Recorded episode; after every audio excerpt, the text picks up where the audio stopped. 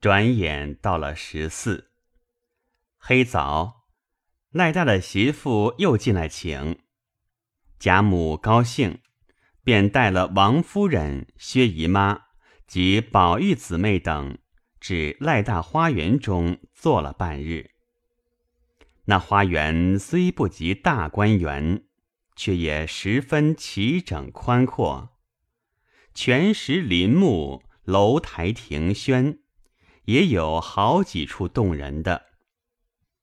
外面大厅上，薛蟠、贾珍、贾琏、贾蓉，并几个禁足的都来了。那赖大家内也请了几个现任的官长。并几个大家子弟作陪，因其中有个柳香莲，薛蟠自上次会过了一次，已念念不忘。又打听他最喜串戏，且都串的是生旦风月戏文，不免错会了意，任他做了风月子弟，正要与他相交。很没有个引进，这日可巧遇见，乐得无可不可。且贾珍等也慕他的名，就盖住了脸，就求他串了两出戏，下来移席和他一处坐着，问长问短，说东说西。那柳香莲。原是世家子弟，读书不成，父母早丧，素性爽侠，不拘细事，酷好耍枪舞剑，赌博吃酒，以致棉花卧柳，吹笛弹筝，无所不为。因他年纪又轻，生得又美，不知他身份的人都误认作幽灵一类。那赖大之子赖尚荣与他素昔交好，故今日请来作陪。不想酒后别人有可，读薛蟠又犯了旧病，心中早已不快。得便意欲走开完事，无奈赖尚荣又说：“方才宝二爷又嘱咐我，才一进门虽见了。”只是人多不好说话，叫我嘱咐你，散的时候别走，他还有话说呢。你既一定要去，等我叫出他来，你两个见了再走，与我无干。说着，便命小厮们到里头找一个老婆子，悄悄告诉，请出宝二爷来。那小厮去了，没一杯茶时，果见宝玉出来了。赖尚荣向宝玉笑道：“好叔叔，把他交给你，我张罗人去了。”说着，已经去了。宝玉便拉了柳香莲到厅侧书房中坐下，问他：“这几日可到秦钟的坟上去了？”香莲道：“怎么不去？前日我们几个放鹰去。”离他坟上还有二里，我想今年夏天雨水勤，恐怕他的坟站不住。我背着众人走到那里去瞧了一瞧，略有动了一点子。回家来就便弄了几百钱，第三日一早出去，雇了两个人收拾好了。宝玉说：“怪道呢，上月。”我们大观园的池子里头结了莲蓬，我摘了十个，叫贝明出去，到坟上供他去。回来我也问他，可被雨冲坏了没有？他说，不但没冲，更比上回新了些。我想着，必是这几个朋友新收拾了。我只恨我天天倦在家里，一点做不得主，行动就有人知道。不是这个拦，就是那个劝的，能说不能行。虽然有钱，又不由我使。柳香莲道：“这个事也用不着你操心，外头有我，你只心里有了就是了。”眼前十月初一日，我已经打点下上坟的花销。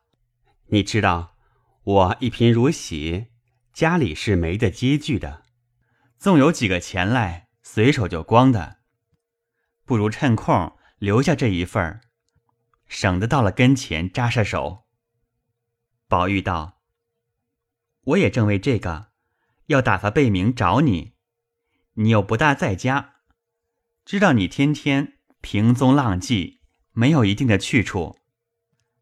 柳香莲道：“你也不用找我，这个事也不过各尽其道。眼前我还要出门去走走，外头逛逛，三年五载再回来。”宝玉听了，忙问：“这是为何？”柳香莲冷笑道：“我的心事，等到跟前，你自然知道。”我如今要别过了。宝玉道：“好容易会着，晚上同散岂不好？”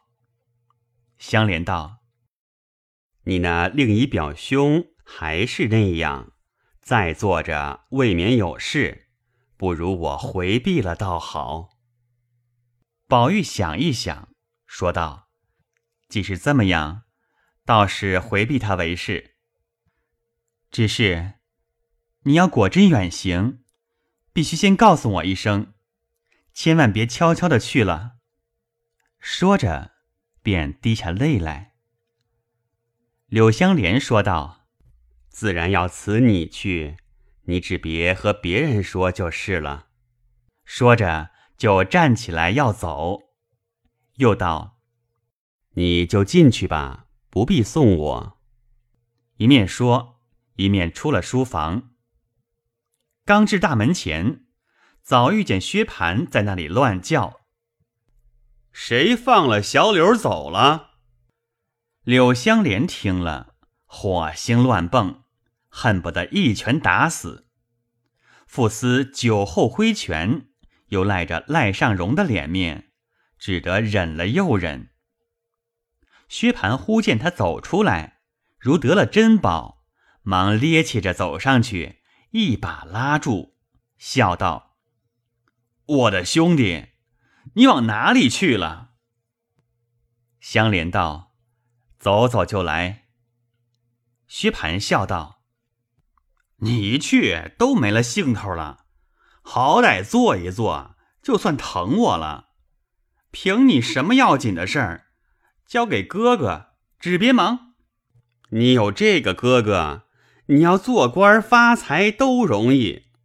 香莲见他如此不堪，心中又恨又愧，早生一计，拉他到僻静处，笑道：“你真心和我好，还是假心和我好呢？”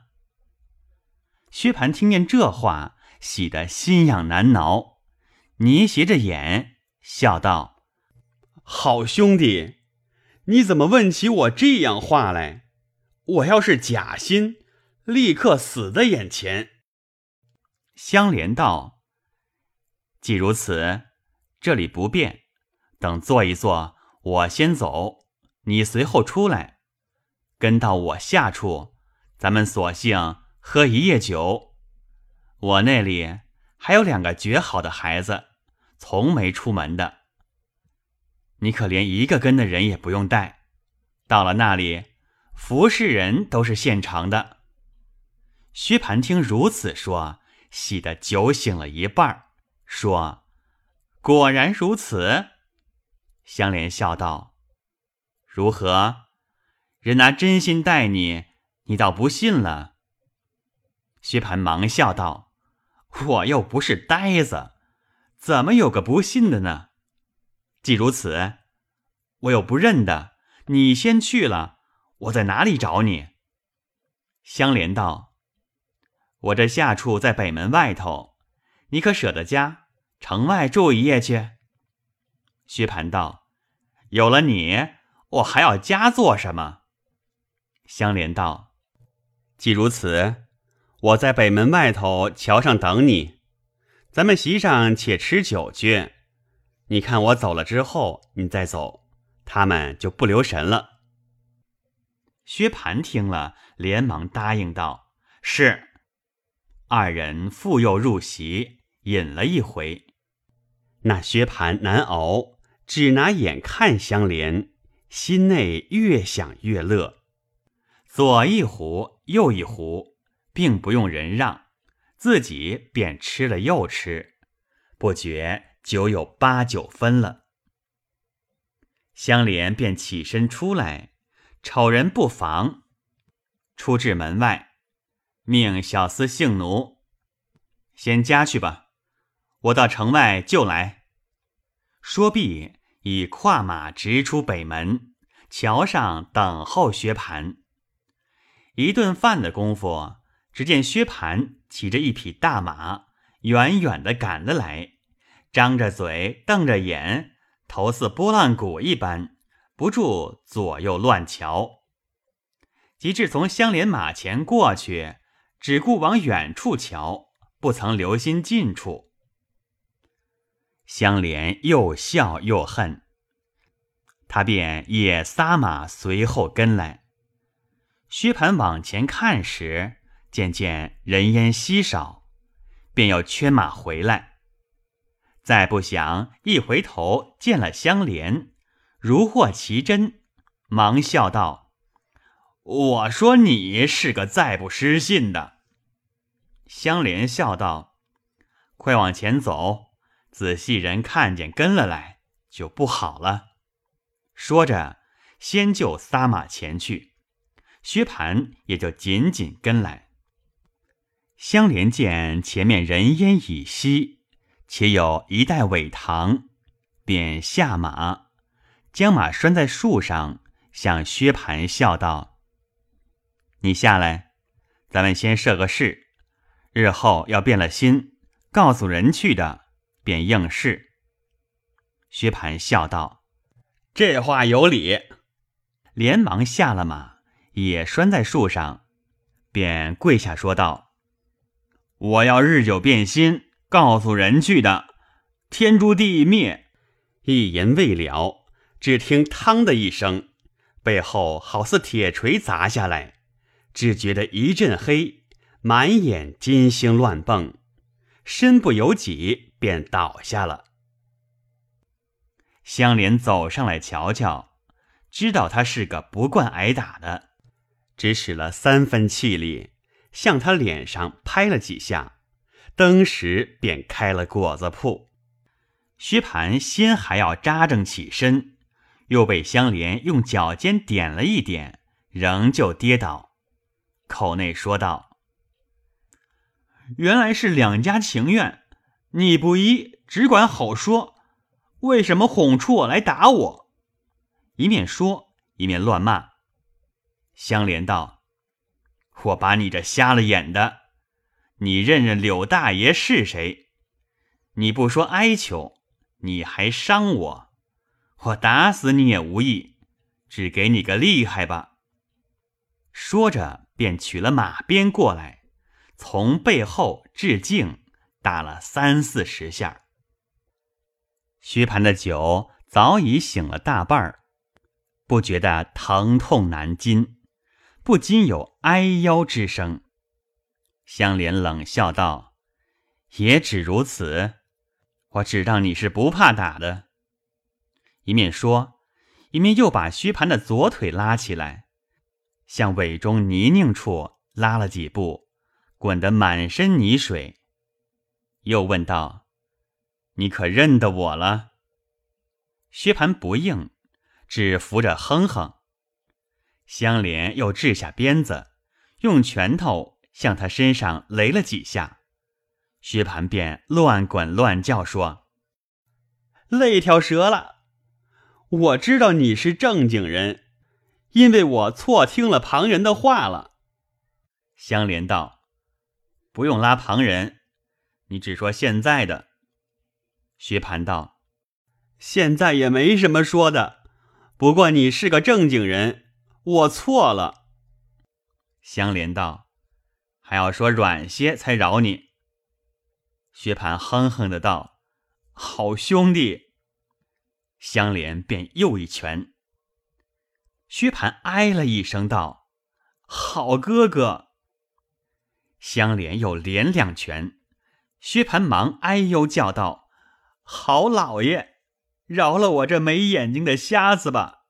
从今以后，我敬你怕你了。”香莲道：“你把那水喝两口。”薛蟠一面听了一面皱眉道：“这水实在阿子，怎么喝得下去？”香莲举拳就打。薛蟠忙道：“我喝，我喝。”说着，只得斧头向尾根下喝了一口，犹未咽下去，只听“哇”的一声，把方才吃的东西都吐了出来。香莲道：“好阿子东西，你快吃完了，饶你。”薛蟠听了，叩头不迭，说：“好歹积阴公饶我吧。”这至死不能吃的。香莲道：“这样气息，倒熏坏了我。”说着，丢下了薛蟠，便牵马认凳去了。这里薛蟠见他已去，方放下心来，后悔自己不该误认了人，但要扎针起来，无奈遍体疼痛难禁。谁知贾珍等席上忽不见了他两个，各处寻找不见。有人说，恍惚出北门去了。薛蟠的小厮素日是惧他的，他吩咐了不许跟去，谁敢找去？后来还是贾珍不放心，命贾蓉带着小厮们寻踪问迹的，只找出北门下桥二里多路。忽见苇坑旁，薛蟠的马拴在那里，众人都道：“好了，有马必有人。”一齐来至马前，只听尾中有人呻吟，大家忙走来一看，只见薛蟠的衣衫零碎，面目肿破，没头没脸，遍身内外滚得似个泥母猪一般。贾蓉心内已猜着八九了，忙下马命人搀了起来，笑道：“薛大叔天天调情，今日调到尾坑子里，必定是龙王爷已爱上你风流，要招你驸马去，你就碰到龙犄角上了。”薛蟠羞得没地缝钻进去，哪里爬得上马去？贾蓉命人赶到官厢里，雇了一乘小轿子，薛蟠坐了，一齐进城。贾蓉还要抬往赖大家去复习，薛蟠百般苦告，央及他不用告诉人。贾蓉方依允了，让他各自回家。贾蓉仍往赖家回复贾珍，并方才的刑警。贾珍也知香莲所打，也笑道：“他须得吃个亏才好。”至晚散了，便来问候。薛蟠自在卧房将养，推病不见。贾母等回来，各自归家时，薛姨妈与宝钗见香菱哭得眼睛肿了，问起缘故。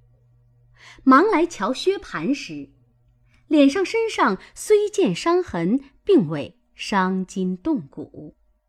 薛姨妈又是心疼，又是发恨，骂一回薛蟠，又骂一回柳香莲，意欲告诉王夫人，遣人寻拿柳香莲。宝钗忙劝道：“这不是什么大事。”不过他们一处吃酒，酒后反脸常情。谁醉了，多挨几下子打，也是有的。况且咱们家的无法无天，人所共知。妈妈不过是心疼的缘故，要出气也容易。等三五天，哥哥好了，出得去的时候，那边甄大爷、琏二爷这干人，也未必白丢开了。自然备个东道，叫了那个人来，当着众人替哥哥赔不是认罪就是了。如今妈妈先当件大事，告诉众人，倒显得妈妈偏心溺爱，纵容他生事招人。今儿偶然吃了一次亏，妈妈就这样兴师动众，以着亲戚之事欺压常人。薛姨妈听了道：“我的儿，到底是你想得到，我一时气糊涂了。”宝钗笑道：“这才好呢，他又不怕妈妈，又不听人劝，一天纵似一天，吃过两三个亏，他也罢了。”薛蟠睡在炕上，痛骂香莲，又命小厮去拆他的房子，打死他，和他打官司。薛姨妈喝住小厮们，只说：“柳湘莲一时酒后放肆，如今酒醒，后悔不及，拒罪逃走了。”薛蟠听见如此说了，要知端底，且听下回分解。